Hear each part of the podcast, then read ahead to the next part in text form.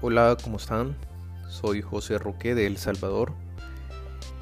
Y bueno, este es mi primer pinino en este mundo del podcast, donde espero que me sigan y que puedan acompañarme en esta nueva aventura que estoy por comenzar. ¿Por qué decidí meterme en este rollo? Bueno, soy comunicador de profesión, sí, hay una carrera universitaria donde se estudia para eso que muchas veces está subvalorada, sí, pero es más que estudiar para salir en la tele o ser presentador de noticias. Y no lo digo peyorativamente. De hecho, tengo muchos amigos comunicadores que trabajan como presentadores de noticias o programas a quienes admiro y respeto mucho. Pero lo que quiero decir es que realmente es una ciencia el saber comunicar, sí, pero ese tema lo dejaré para otro cast.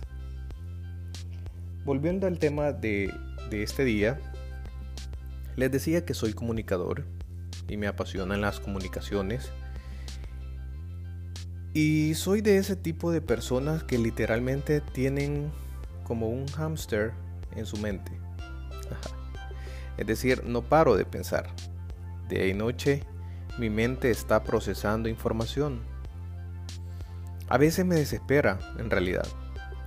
Y quisiera decirle a ese maldito hámster, ya bájale al ribotril, por favor.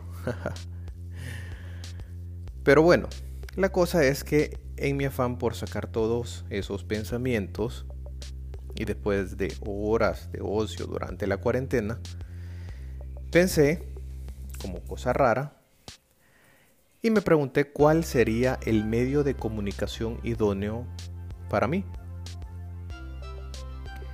Luego de noches de dialogar con el hámster, y ese es otro detalle que soy como ave nocturna o hámster vampiro, porque en la noche es cuando más pienso.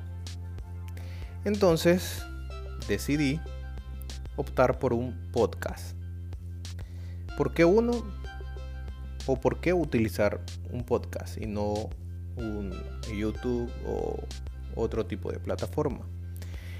Y es que me gusta de verdad la creatividad, me gusta imaginarme cosas en la mente. Y creo que este medio, por ser el vehículo principalmente audio, debes, y lo digo en mayúscula, utilizar mucho los sentidos para vivir lo que el interlocutor está tratando de transmitir. Eso es genial para mí.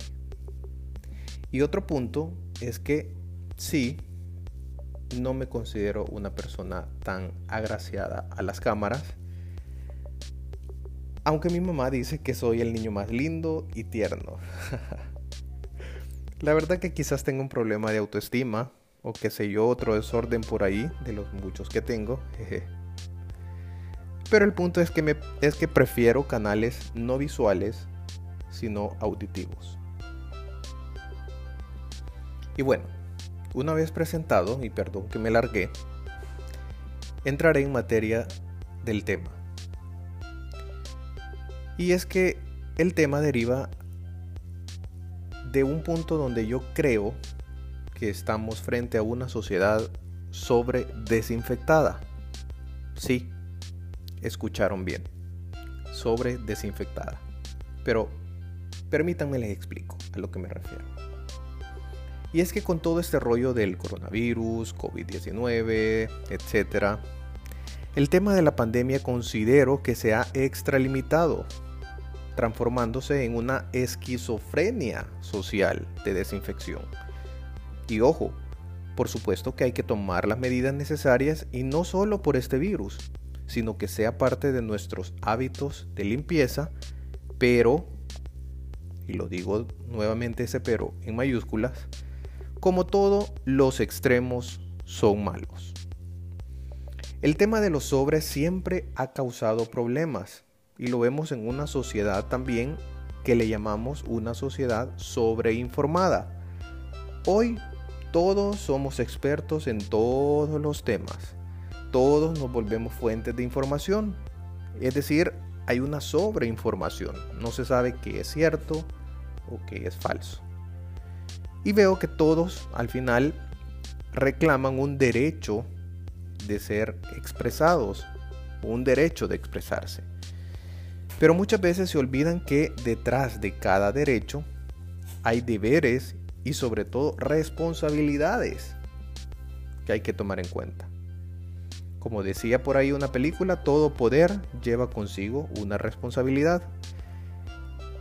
Y también de toda palabra dicha, yo tengo que asumir también la responsabilidad de ella, sea buena o sea mala. Como lo dice el sabio proverbio chino, en la vida hay tres cosas que no vuelven atrás. La flecha lanzada, la palabra pronunciada y la oportunidad perdida. La sobredesinfección, entre comillas, lo estoy poniendo, está llegando a niveles de insensibilizarnos y deshumanizarnos. Y mucho de la culpa la tienen los medios de comunicación, ¿eh? donde estamos motivados por el individualismo, protegerte tú, salvaguardarte tú, sobrevivir tú. Como sucede en temas biológicos, los seres humanos necesitamos de las bacterias, todos necesitamos de todos. Los ecosistemas, de hecho, están hechos de ellas. Y todos saben que el tratar de erradicarlas por completo llevaría a un caos, a un desbalance. Igualmente en términos sociales y de relaciones interpersonales, no podemos eliminar, digo entre comillas nuevamente, valores legendarios de compañerismo, familia, amigos, porque la vida se trata de compartir, como bien lo dice un eslogan de una bebida gaseosa famosa, valga el comercial. El ser humano es un ser social por naturaleza, está en su ADN divino. Y no debemos dejar que una crisis lleve a otra crisis más grande la crisis de ignorarnos unos a otros. Ignorar al que está a la par tuya y no tiene que comer. Ignorar a aquel señor que veías pidiendo en la calle y hoy quizás ni lo recuerdas porque estás protegiéndote tú. A nuestro alrededor, nuestros amigos, incluso con aquellos que nos distanciamos por Hoy es cuando una llamada se vuelve como un bálsamo. Un chat de hola, ¿cómo estás? se vuelve como la palmadita que necesitas para seguir adelante. No dejes que el alcohol gel suprima lo realmente importante, el ser humanos. Y esto se lo digo para que lo recuerden y a eso llamo yo una sobredesinfección. No suprimas lo esencial. Esto fue todo por hoy y los invito a que se suscriban a mi canal y semanalmente estaré desarrollando contenido chivo y sobre todo que te sirva de algo. Si estas palabras le sirven a alguien o a uno, por lo menos, para pensar y replantearse en la vida, habré cumplido mi propósito. Pero ojo, sigan las recomendaciones de las autoridades, desinfectense las manos, está bien, no pasa nada, pero no neutralicemos nuestros valores. Me escuchan en el siguiente cast. Gracias.